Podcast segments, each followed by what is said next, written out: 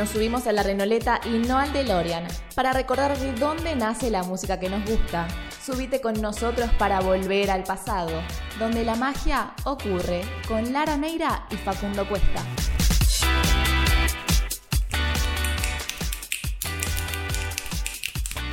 ¡Adentro!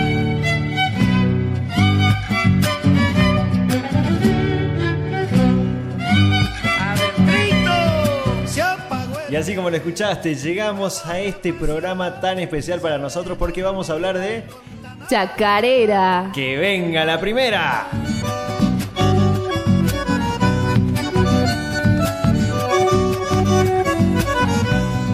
¿Y cómo surge? Porque siempre tengo esa duda y creo que ahora te toca a vos. Te voy a dejar, dale. ¿Me das mi lugar de nuevo? Obvio.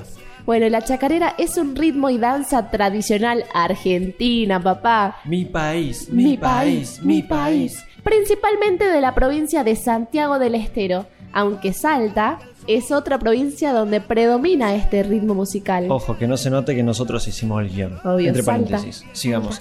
Se ejecuta tradicionalmente con guitarra, violín y bombo legüero. Existen chacareras cantadas tradicionalmente como también solo instrumentales. Es bailada por parejas que danzan libremente, pero en grupo, con rondas y vueltas. No nos ven, pero estamos bailando mientras hacemos el programa. El origen de la chacarera es muy difícil de determinar, por lo que abrimos la subsección de historias y leyendas.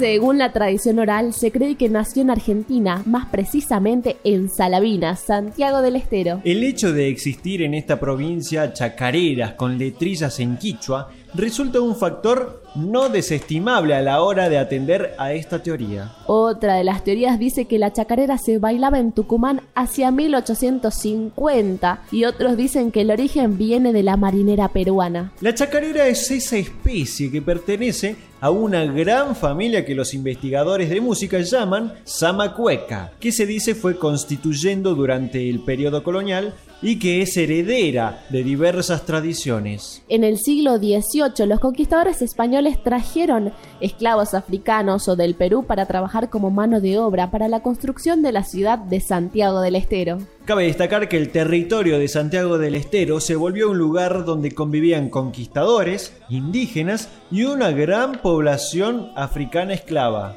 Cuando comienza la fundación de la ciudad de Santiago del Estero, que es la ciudad más antigua de Argentina, lo hacen por el Camino Real de Lima, por el cual eran traídos también los esclavos. En el camino, los africanos encontraban árboles y animales muertos, de donde obtienen madera y cuero para hacer tambores que luego derivarían en el bombo.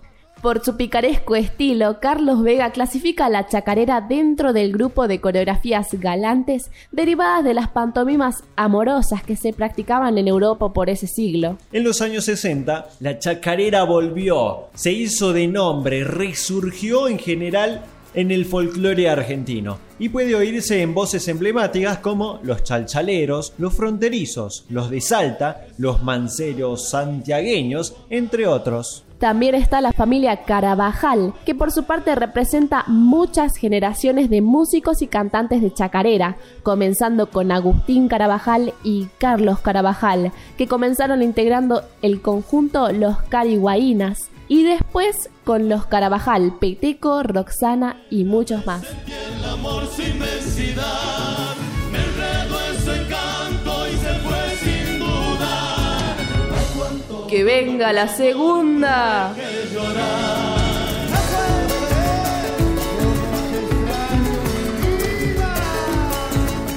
Y en la segunda parte les traemos las características de la chacarera. El nombre viene del vocablo chacarero. Eh, me dio un hambre con esa palabra. Bueno, no hablemos de comida porque estamos hablando del ritmo musical. Chacarero se refiere a trabajador que surge de la palabra chacra con K que es proveniente del quichua santiagueño, que significa maizal, porque generalmente se bailaba en el campo, aunque lentamente hizo avances hacia la ciudad.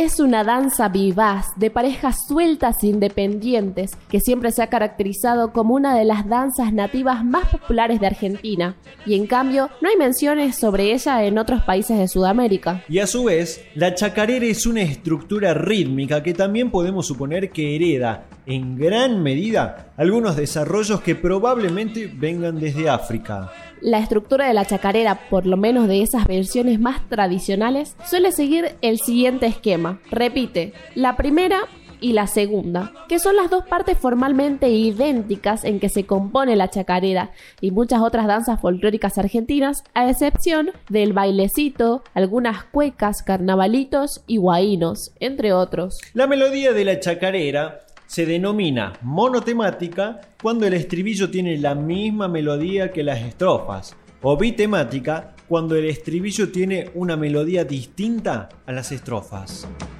A San Pedro en cuanto llegue le voy a hacer quiebra una peña. Le enseño a tocar el bombo, jugar al truco con señas. Y si hablamos de chacarera, no podemos olvidarnos de ellos, de los chalchaleros. Cuando te nombro, me vuelve a la memoria. Por ejemplo, tenemos que...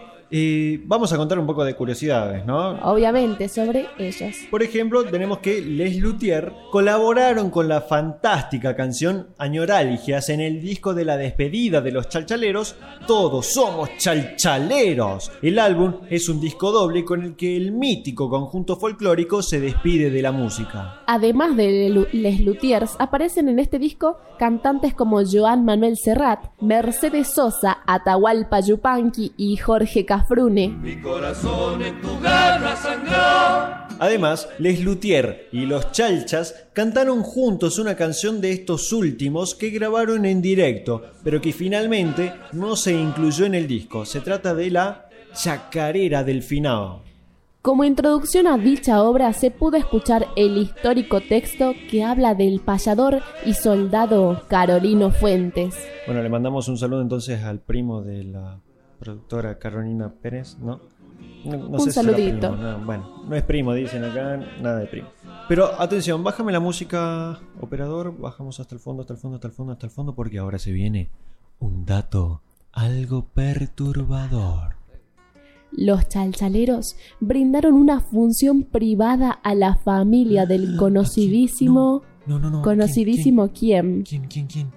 quién? ¿Eh? Conocidísimo narco. No, no, no, no, por favor. Decime. Pablo Escobar. No. ¿Dónde? En su residencia en Nápoles, ubicada en Medellín, El motivo por el cual los habría convocado el narco era para la celebración del cumpleaños de su mujer. saludamos a la cumpleañera y nos pidió que cantemos Angélica. La tocamos y cuando terminó nos pidió que la toquemos otra vez. Tres veces hemos tocado Angélica, dijo entre risas Polo Román, ex bombisto del conjunto salteño. El músico también mencionó que nunca cuenta esta anécdota porque nadie les iba a creer que fueron a cantar a ese lugar sin saber de quién era. ¿Vos qué opinas de la situación? Y que es posible, pero O sea, fueron los chalchaleros. Algo que también menciona en esa entrevista que se la brindó al chaqueño palavecino para Radio Nacional, dice que le dieron bastante pasta, Dinero, dinero, pavos. money. Por la tímida flor de tu piel, ni fría como tu lágrima. No hay una frase que diga al final, ¿no? Como final. No. No, no. Está adentro, está primera, segunda, pero no hay nada del final. Podríamos inventar alguna. A ver, pensemos, pensemos, pensemos. Volver al pasado. Nido tu pelo la luz de la luna entre los álamos corazón. Fueron tu nido, tu pelo, la luz de la luna entre los álamos